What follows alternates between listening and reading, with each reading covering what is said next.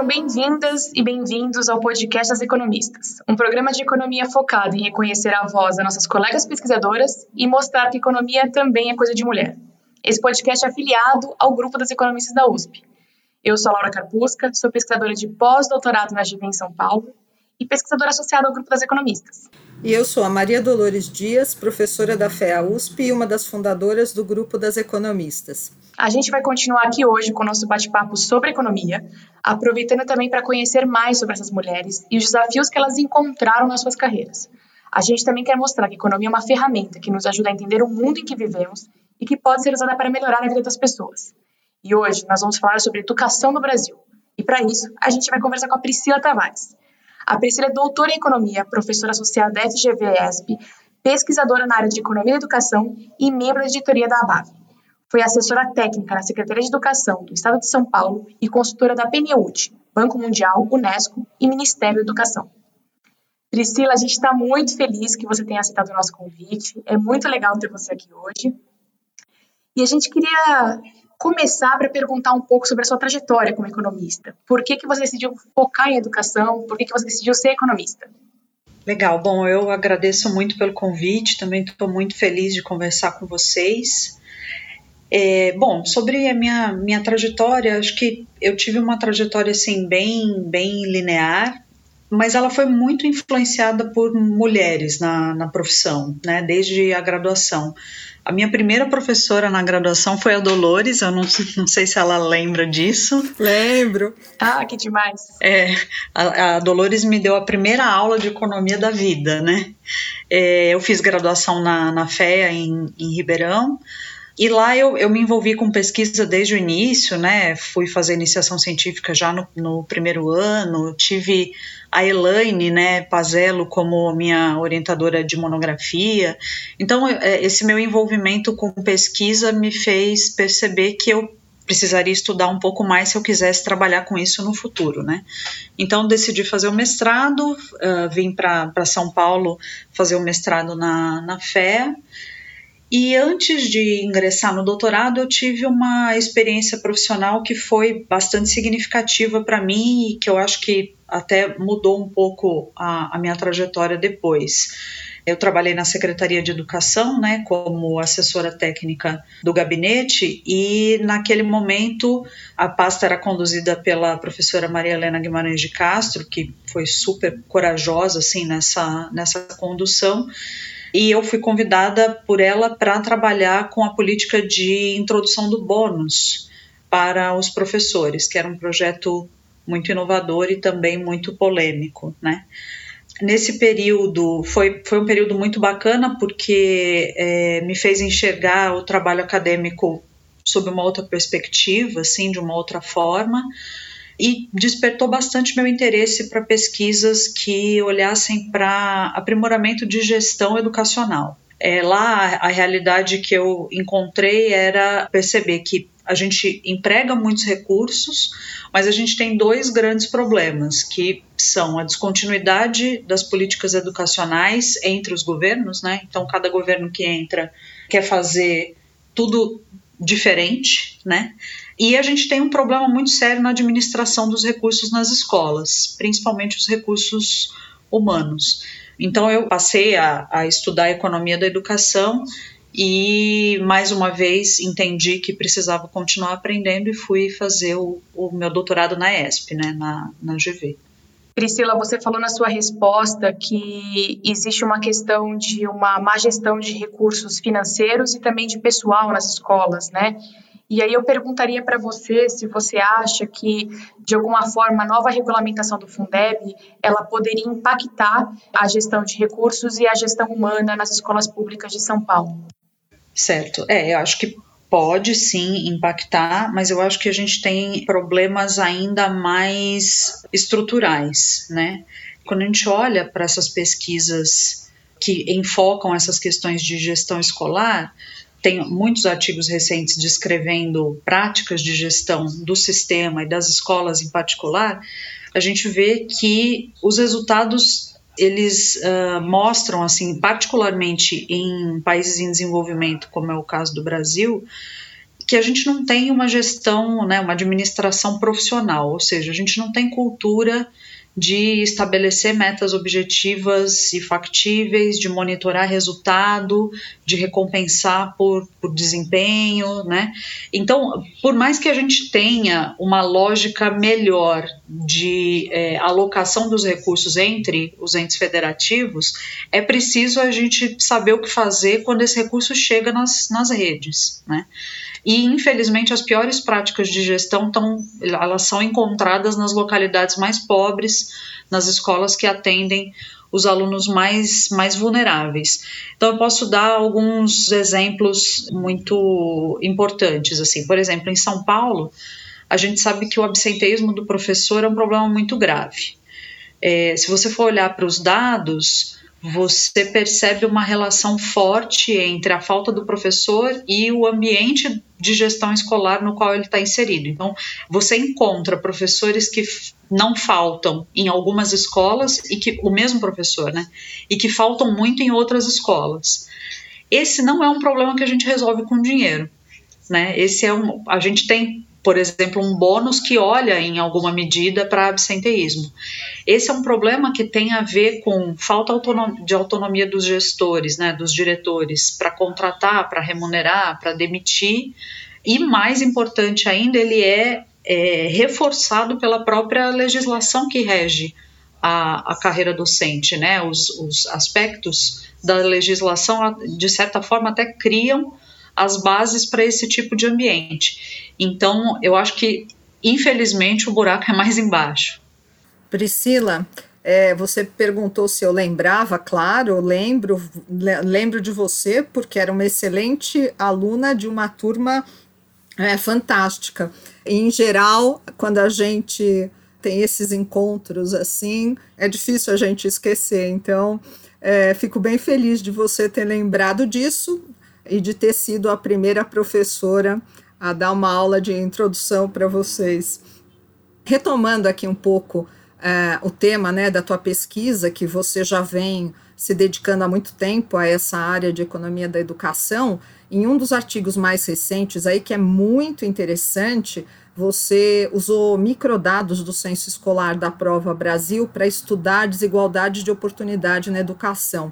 E entre os principais resultados, vocês encontraram que entre 10% e 23% da desigualdade atribuída ao perfil dos alunos é, pode ser influenciada por políticas educacionais. E algumas evidências que a gente tem agora estão mostrando que os alunos mais pobres estão sendo realmente muito atingidos pela pandemia. Você acha que é possível isso gerar um incremento nesse nível de desigualdades e, enfim, como lidar com essas questões?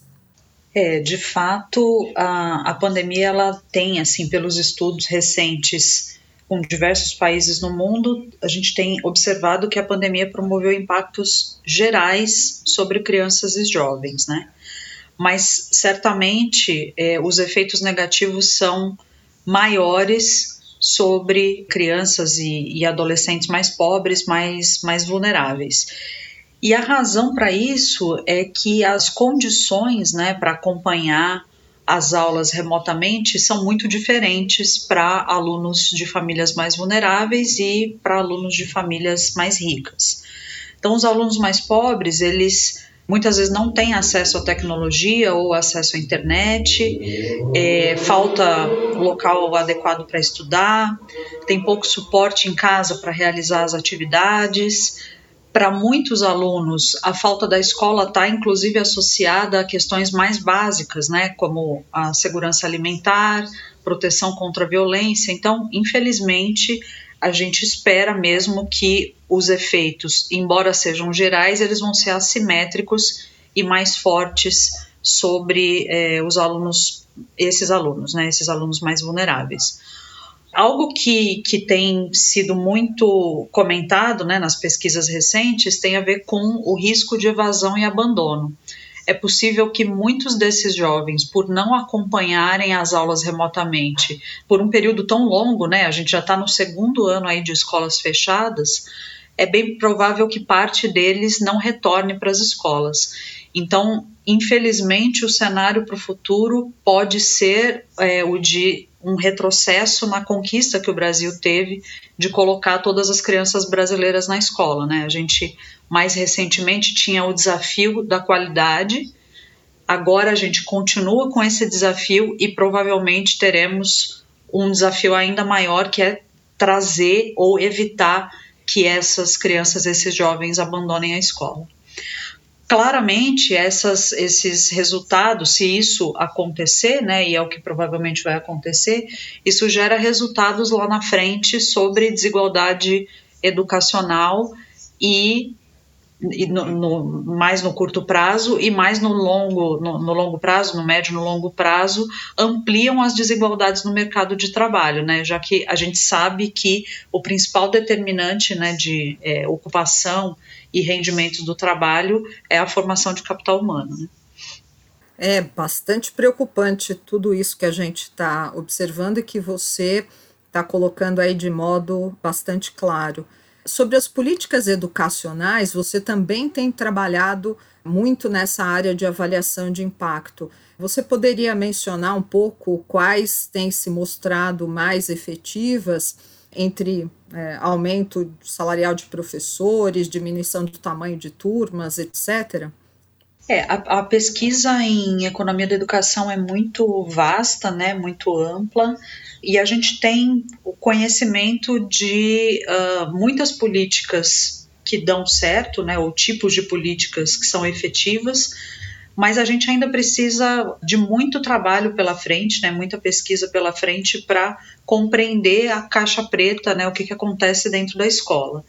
Eu gosto de uma, de uma área da pesquisa em educação que é mais recente, que olha justamente para as questões de gestão escolar que eu já, que eu já mencionei. Então, a gente tem um trabalho mais descritivo, né, feito mais recentemente, olhando para como os diferentes países lidam com práticas de gestão escolar e tentando entender como intervenções nessas práticas podem influenciar os resultados educacionais. Então, é, como eu mencionei, fica muito claro que, mesmo em países desenvolvidos, mas sobretudo nos países em desenvolvimento, nos países mais pobres, nós não tratamos a escola, a administração da escola, de uma forma profissional. Né? Um, um fato anedótico que eu gosto de mencionar quando eu falo sobre isso tem a ver com o planejamento, o planejamento do ano das escolas. Né? No Brasil, a gente tem as escolas públicas precisam é, entregar para os seus gestores um, um projeto, né, um projeto político-pedagógico que vai dizer o que será feito na escola naquele ano. E se você olha para esse tipo de documento, uh, as metas que são estabelecidas ali, elas são muito subjetivas ou muitas vezes não são factíveis, né? É, é comum você olhar para esse tipo de, de, documento e ter lá a meta uh, geral estabelecida pelo gestor fazer com que todos os alunos exerçam plenamente sua cidadania. Ninguém vai discordar de que isso é um objetivo nobre, mas é muito difícil a gente dizer o que é exercer plenamente a cidadania e é muito difícil a gente medir se a escola consegue efetivamente fazer isso, né? Como é que a gente monitora esses resultados? Como é que a gente alinha os incentivos para que os professores tomem as ações corretas na direção do cumprimento desses objetivos. E isso claramente tem é, relação com os resultados. Essas pesquisas em gestão mostram que, por exemplo, os resultados de empresas são muito diferentes dos resultados de escolas ou de unidades de, de saúde que têm uma gestão um pouco mais confusa, um pouco mais é, subjetiva. Um pouco nessa linha, a gente tem alguma evidência, embora pouca ainda, né, e mais recente, de que intervenções nesse sentido podem fazer a diferença, o que é muito importante, porque a gente está dizendo aqui que não necessariamente a gente precisa de mais recurso, a gente só precisa dar uma lógica de alocação desses recursos que faça mais sentido. É, então, você tem, por exemplo, a pesquisa no Brasil mostrando que dá autonomia para o gestor na alocação daquele mesmo orçamento que ele já tinha, pode fazer diferença na forma como ele aloca os recursos, administra os recursos, sobretudo humanos, e inclusive com resultados educacionais. Então, acho que eu gosto dessa, dessa pesquisa que ainda é nova, é incipiente, mas que aponta um pouco nessa direção, de que a gente talvez com a mesma quantidade de recursos que a gente tenha, financeiros, né, uh, mas com uh, uma administração diferente, diretores mais autônomos, com formação para gestão, eh, a gente pode ter melhores resultados. Muito interessante você trazer esse aspecto da questão da gestão nas escolas, né? Uma outra dimensão que é importante para o que é o objetivo final da educação, né, que é o aprendizado do aluno, também tem a ver com o ambiente da sala de aula, né? De fato, os professores às vezes têm uma maior preocupação com o que eles estão falando do que com os alunos estão ouvindo, né? E você está na frente do debate do ensino que é voltado ao aluno na Escola de Economia da GV em São Paulo. Conta para os nossos ouvintes como é que esse método funciona. É, na, na Escola de Economia de São Paulo, né, na, na, na FGV, a gente utiliza o PBL, né, que é o, o aprendizado baseado em problemas, que é um, um método de active learning, dentre muitos, assim, que muitas abordagens que existem. Esse tipo de método, eles, essas abordagens, elas empregam fundamentos da neurociência e das chamadas teorias construtivistas né, do aprendizado, que supostamente auxiliam na construção do conhecimento, é, no acesso à informação no longo prazo e na forma como o indivíduo vai dominar a, aquilo que se aprende, né? Então, no domínio profundo daquilo que se aprendeu. Ou seja, segundo essas abordagens, mais do que conhecer uma informação, a depender de como você está é, exposto, né, como, de como a informação é apresentada para você, você é capaz de empregá-la em diferentes situações, em diferentes contextos, de forma mais profunda e mais completa. Quais são os elementos que estão por trás disso? São basicamente três, que é relacionar a teoria com a prática, então os conceitos teóricos devem ser apresentados num contexto significativo para o aluno ou numa situação concreta que ele, é, por exemplo, viveria no ambiente de trabalho. A conexão clara entre o que ele já sabe e o que vai ser aprendido e a colaboração ou aprendizado aos pares, né? Esse tipo de abordagem tem o apelo de é, gerar mais motivação e mais engajamento. Né? Então, esse é um, um resultado de muitas pesquisas é, de natureza qualitativa mostrando isso. Né? Professores e alunos são mais engajados e mais motivados quando estão nesse ambiente. Os resultados de efetividade sobre aprendizagem, eles são mistos. Então, vai depender, você vai encontrar resultados positivos de Active Learning comparado com a abordagem tradicional de aulas expositivas, a depender do desenho, né, do modelo que é empregado. A gente encontra resultados positivos, negativos ou nulos. Como nesse tipo de abordagem pedagógica, tanto o papel do aluno como o papel do professor são muito diferentes do que aquilo que a gente vivencia no, no ensino tradicional, esses são os dois aspectos relevantes do desenho, né, e que fazem a diferença para sua efetividade. Então, aqui, né, na, no PBL ou em outro, em outro tipo de abordagem ativa, os alunos exercem um papel muito ativo, eles precisam estar preparados para discutir, para debater o conteúdo que vai ser abordado em sala de aula, porque esse tipo de atividade é bastante é, estimulada, né? Por outro lado, o professor, ele, ao invés de expor o conteúdo, ele tem muito mais o papel de conduzir, de mediar a discussão, procurando ali solucionar dúvidas dos alunos, aprofundar o entendimento do, do conteúdo, enfim, então tem um papel um pouco diferente. Então, essas duas características vão ser muito importantes para dizer se o modelo, né, para garantir a efetividade é, do modelo, a, a, presença de um mecanismo de incentivos para a participação dos alunos que seja forte e a qualidade do professor que, enfim, além de dominar aquela área do conhecimento, ele também deve ter ali é, outras habilidades, né? Habilidades de facilitação e de mediação. esses são os resultados é, da, da literatura nessa área. Eu já dei aula no método PBL, na GV, na Escola de Economia da GV, e eu acho que é bastante desafiador para o professor. Esse é meu take pessoal aqui, né? Porque tira a gente da nossa zona de conforto, né? A gente foi educada, ou pelo menos eu fui educada, com um método muito expositivo mesmo, né, em que o professor ele vai lá e despeja o conteúdo e a gente aprende, ele se vira para aprender depois o que a gente não entendeu.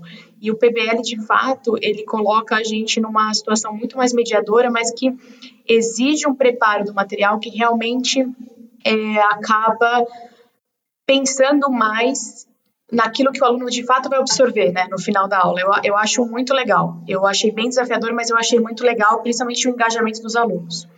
E Priscila, nesse sentido, pensando nessa questão né, das qualidades dos professores, na qualidade dos alunos, nas respostas que a, a gente tem do PBL, você acha que seria possível implementar algo assim no ensino público hoje no Brasil ou no estado de São Paulo?